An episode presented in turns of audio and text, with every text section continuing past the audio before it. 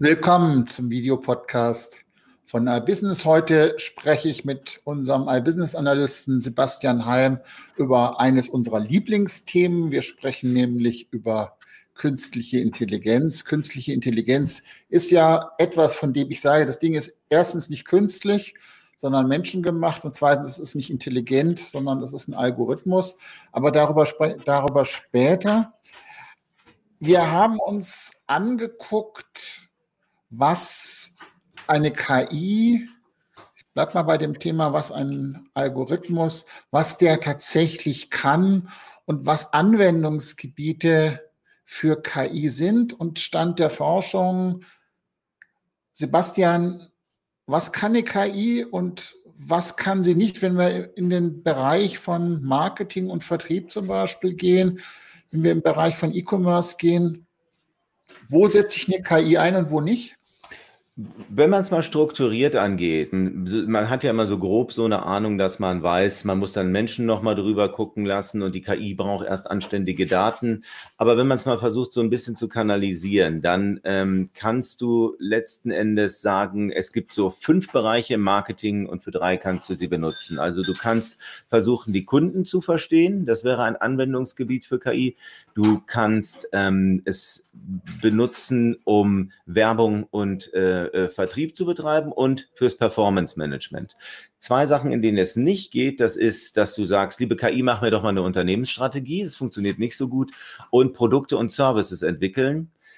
Alles möglich, dass das mal geht, aber aktuell auch nicht. Das heißt, Customer Insights, Werbung und Vertrieb, da ist es gut aufgehoben und im Performance Management. Das heißt, wir sind jetzt an einem Punkt, wo man, wo man, wo wir sagen können, Daten auswerten können Algorithmen, aber daraus Schlüsse ziehen, also Strategien oder gar Produkte und Services zu entwickeln, also diese kreativen Prozesse, das genau. kann eine KI nicht, weil die ist eben nicht intelligent. Es, es ist so, dass man denke ich, eines Tages dahin kommen wird. Mir hat das äh, ein KI-Experte gesagt, eines Tages wird die KI so krasse Sachen machen, da werden wahrscheinlich erstmal alle, die damit arbeiten, den ersten Schock verdauen müssen, wie gut das ist. Er hat gesagt, es ist aber einfach noch nicht da. Die, das ist einfach noch nicht da, die Forschung. Das ist, das ist eine Technologie, die man noch nicht hat, aber die wird kommen. Und wenn man auch das guckt, was man im Moment hat, es geht, du hast schon recht gesagt, diese kreativen Sachen gehen nicht und äh, was wie eine Strategie erstellen, das ist auch kreativ, aber es ginge durchaus, eine Strategie per KI erstellen zu lassen. Das Problem ist, dafür bräuchtest du einen Datensatz, einen Strategiedatensatz. Und jetzt ist es ja nicht so, dass BMW, Coca-Cola und ähm, Walmart oder Apple ähm, auf irgendeinem Unterpunkt im Impressum ihre Strategie zur Markteroberung oder um Marktanteile abzujagen irgendwo veröffentlicht haben. Das heißt, es ist erstmal Geheimwissen. Das wird es so einfach nicht geben. Aber sagen wir mal, die ganzen Unternehmen der Welt, die stecken die Köpfe zusammen und sagen, wir haben alle was davon, wir stecken, stellen unsere Daten geheim und anonymisiert schmeißen wir die in eine Blackbox-KI, dass die was damit tun kann und am Ende profitieren wir alle davon. Du bräuchtest Millionen, wirklich so Millionen Datensätze im einstelligen Millionenbereich, um eine KI so weit zu trainieren, dass du äh, eine Strategie daraus entwerfen kannst. Und dann letzten Endes ist ja wieder die Frage, ist es überhaupt die richtige Strategie? Ist das ein kleines Unternehmen? In welchen Märkten ist das und so weiter? Also da wären enorme Datensätze wären fällig dafür, die man bräuchte, um sowas zu machen. Es ist nicht ausgeschlossen, vielleicht ging es auch heute schon, aber das Zeug ist einfach nicht da dafür, um die zu füttern. Also ich habe ja vor einiger Zeit mal mit einem Datenexperten geredet und dann da hat, der hat interessanterweise was ganz anderes gesagt, nämlich zu sagen, damit eine Künst, also eine, eine Algorithmus künstliche Intelligenz entwickeln kann, braucht er so viele Daten, dass dann der, der Neues so groß ist, dass der Dinge rausliest aus den Daten, die da gar nicht drin stecken. Und dann überschreitet irgendwie, und das ist ein systemisches Problem, kein Softwareproblem, du kannst irgendwann mal den Noise, also die Korrelationen, die in diesen Daten stecken, nicht mehr davon unterscheiden, dass es einfach zufällig ist. Das passiert ja Menschen auch. Die sehen dann Gesichter zum Beispiel in Rauchwolken oder in, in Schattenwürfen von Gebirgen. Das ist ja ganz typisch. Das, da siehst du, da entdeckst du auf einmal Daten, die da die da gar nicht drinstecken. So entstehen ja auch Verschwörungstheorien und das funktioniert natürlich bei einer künstlichen Intelligenz, die ja noch nicht mal das Korrektiv einer ähm, des gesunden Menschenverstandes hat, noch viel mehr. Deswegen denke ich, da würde ich jetzt mal noch ein großes, großes Fragezeichen dahinter machen, ob das überhaupt möglich ist. Das heißt, deine, dein Optimismus oder den Optimismus der Leute, die diese KI-Forscher dann machen, das ist, sehe ich nicht, aber klar, das Thema Kunden verstehen. Also AB-Tests optimieren oder mhm. Monitoring von sozialen Netzwerken, das sind ja relativ simple Systeme. Da erkennt eine KI Muster, also entweder Ähnlichkeiten oder Unterschiede, funktioniert. Mhm. Verstehe ich, ja. Mhm. Ähm, Werbung und Vertrieb zu sagen, naja, ich gebe N Euro auf diesem Kanal aus und M Euro auf jenem. Und wenn ich an der Stelle drehe, passiert das und dann habe ich 16 oder 38 Stellschrauben kann ich mit einer, einem Algorithmus aussteuern. Verstehe ich schon. Aber du hast auch gesagt, also dünn wird es beim Performance-Marketing, weil da wird schon wieder komplex, oder? Das ist dann so, dass du die Frage hast, hast du dann letzten Endes genug Daten dann rumliegen? Also zum Beispiel an Kundeninsights, da bist du ja ganz fleißig am Sammeln, bei Werbung und Vertrieb letzten Endes auch. Aber selbst da, also das muss, da musst du nicht mal ins Performance-Management letzten Endes gehen, dass du ähm, dich schnell auf Glatteis bedingst. Du musst überall die Singularitäten und die Spitzen rausnehmen. Wenn du zum Beispiel jetzt eine am Beispiel eine Couponing-Kampagne macht oder eine Rabattkampagne und der KI dann nichts und die ungebremst machen lässt, was sie will und messen. Natürlich kriegst du der, dem du 100% Rabatt gibst oder sowas, der kauft am meisten. Und wenn sie dann einfach ungesteuert sagen darf, ah ja, so mache ich das, dann ist natürlich äh, äh letzten Endes Mattei am letzten, wie man so schön sagt, dass du ähm, dann die KI ohne Bremse einfach äh, gnadenlos Amok laufen lässt und dir die Marge zerschießen lässt. Aber gut, das kriegt man noch hin, das kann man ja ausschließen letzten Endes. Aber dann hast du auch wieder so ganz viele Sachen wie das kann in allen Gebieten passieren, dass du den Mann hast, der äh, sich 200 oder 2000 Rollen Klopapier bestellt bei Corona und das dann nicht wieder macht letzten Endes. Alles, was, was passiert ist, aber dem brauchst du dann nicht irgendwie Coupons für äh, weitere Toilettenartikel schicken, weil das ist eine Singularität, eine vom Weltgeschehen verursachte Singularität. Oder du hast jemanden, ähm, bei dem alle Daten bisher nichts davon gesagt haben, dass er Kinder hat und dann bestellt er auf einmal Windeln. Ja, vielleicht ist dem Arbeitskollegen zu Hause der Rechner abgeraucht und der macht es für den oder sowas dergleichen. Irgendwie, sowas ist immer was, was passiert. Und solche Sachen, das sind die Don'ts letzten Endes, wenn du so eine Kampagne aufliest. Singularitäten raus. Das heißt, den mit dem 10.000 Euro Warenkorb, wenn der durchschnittliche Warenkorb bei dir 100 Euro ist, den darfst du nicht mit reinnehmen. Du musst eigentlich ähm, eine Rückkopplung vom Weltgeschehen haben. Sind da Sachen, sind da, äh, was, hat, was war das, das Sonnenblumenöl, was auf einmal überall ausverkauft ist? Das ist eigentlich was, was nicht rein darf, diese Wellenbewegung. Dass das Weltgeschehen da eine Knappheit verursacht, das ist nicht das Tagesgeschehen. Daten müssen ziemlich nivelliert sein. Du hast von einem Rauschen da gesprochen. Und darauf kommt es letzten Endes an, dass du ein Grundrauschen hast, aber keine schrillen Töne da letzten Endes drin einzeln. Also ich habe vor einiger Zeit mal mit einem IT-Spezialisten gesprochen. Mhm. Die entwickeln im Prinzip Software um IT große IT-Systeme zu steuern und da auch eben Alarmsysteme aufzusetzen. Und zwar so, dass der Systemadministrator nicht alle drei Sekunden irgendeine Meldung kriegt, weil irgendwas mhm. passiert, sondern dass der sozusagen weiß, was normal ist und was die Abweichung ist. Und der hat mir eine sehr, mhm. einen sehr spannenden Satz erzählt. Der Satz hieß nämlich, die eigentliche Herausforderung ist, erstmal rauszufinden, was normal ist. Mhm. Weil komischerweise, wenn, wenn die IT Alarm schläft, schlägt, weil auf einmal ganz viele Leute gleichzeitig online sind und nicht weiß, naja, es ist Montag 9 Uhr. Zwei Tage lang war da nichts los und auf einmal ist viel los, das ist normal. Oder ab von zwischen 12 und 14 Uhr ist auch wenig los. Ist auch normal. Diese Normalitäten erstmal herauszufinden, das ist das, was, was, ähm, was du sagst, Singularitäten eliminieren, Dinge, äh, die sowieso passieren, rausrechnen, also auf da, die Intelligenz in das System zu stecken, was ja. eine KI eben nicht kann, weil eine KI ein letztlich dummer Algorithmus ist und da, den muss man drauf stoßen, dass bestimmte Dinge zueinander kommen, weil das weiß er schlicht nicht.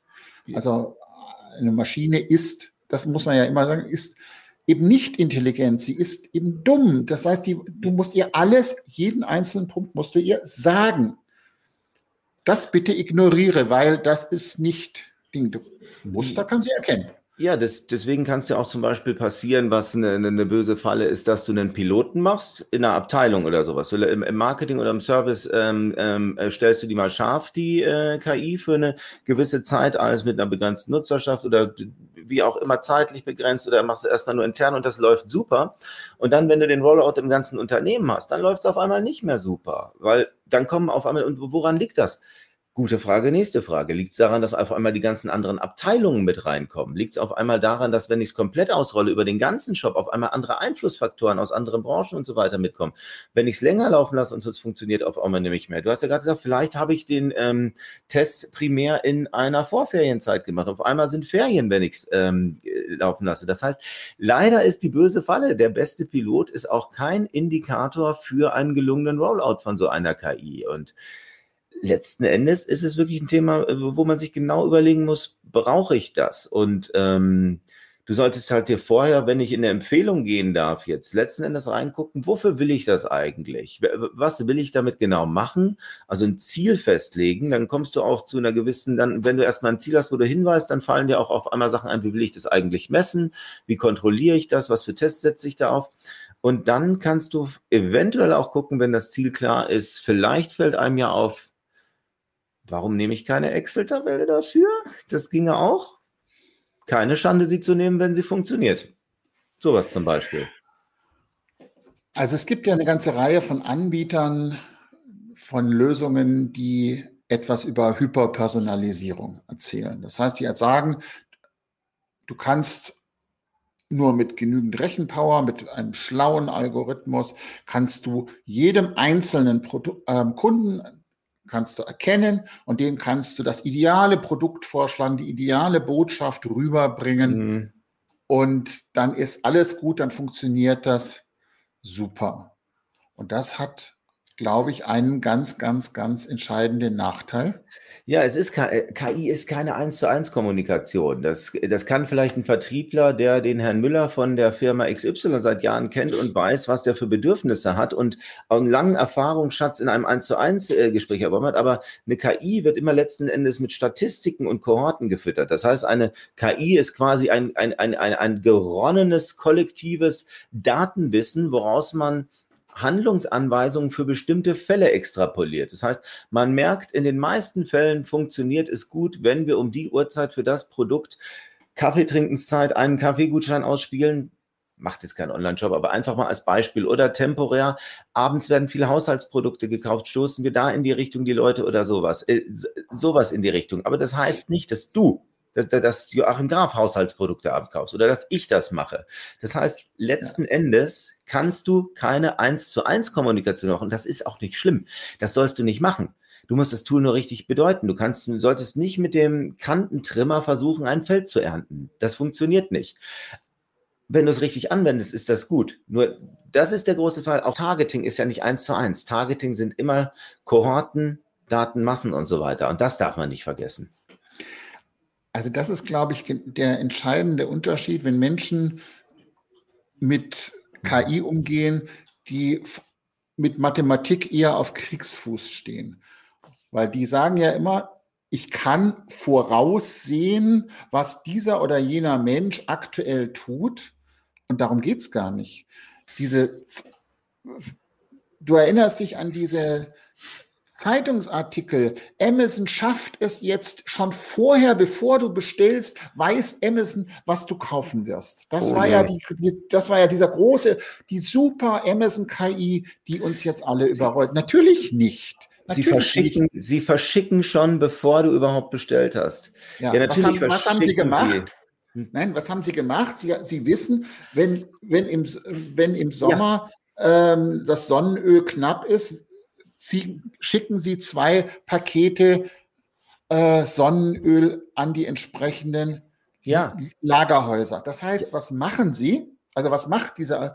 Die berechnet Wahrscheinlichkeiten. Das ist das, das ist das absolute Königswort zu sagen, Ja. ich kann nie, ich weiß nie Heisenbergsche Unschärfe, ich weiß nie, was der einzelne Kunde aktuell tut. Ich weiß aber, was 100.000 Kunden zu einer höheren Wahrscheinlichkeit tun als, als andere. Das heißt, und da ist genau die, diese Unschärfe, die da, da drin ist, die wird auch eine KI, das ist wieder ein systemisches, das kann ich nicht machen. Ich kann es nicht machen. Dazu müsste ich nicht sämtliches Wissen dieser Welt besitzen. Und das wird, da ist der Datenaufwand so groß, dass die, dass wiederum der Noise so groß ist. Das heißt, ich kriege das nicht hin. Und diese Heisenbergsche Unschärfe-Theorie zu sagen, ich kann immer nur einzelne Sachen, aber nie alles wissen, das kriege ich nicht. Das ist natürlich auch das Kernproblem einer künstlichen Intelligenz. Das heißt, ich muss sagen, ich, ich weiß, da, wie das neun von zehn Kunden das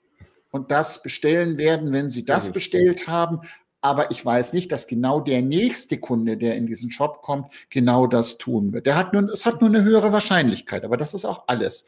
Das muss man, glaube ich, verstehen. Und dann versteht man, glaube ich, auch, wie man Algorithmen, Neudeutsch KI, erfolgreich einsetzt. Ja. Und ja, ich, du und ich sind, glaube ich, beide immer noch zu 90 Prozent erleichtert, dass Donald Trump zu 90 Prozent die Wahl damals verloren hat. Ne? Das war schön. Und die Wahrscheinlichkeit, dass er die Wahl gewinnt, lag mir nur bei 13 Prozent. Das war damals die Studie und trotzdem ist er Präsident geworden. Heißt, Wahrscheinlichkeit ist eben etwas, da kann auch das Gegenteil eintreten. Es ist nur unwahrscheinlicher.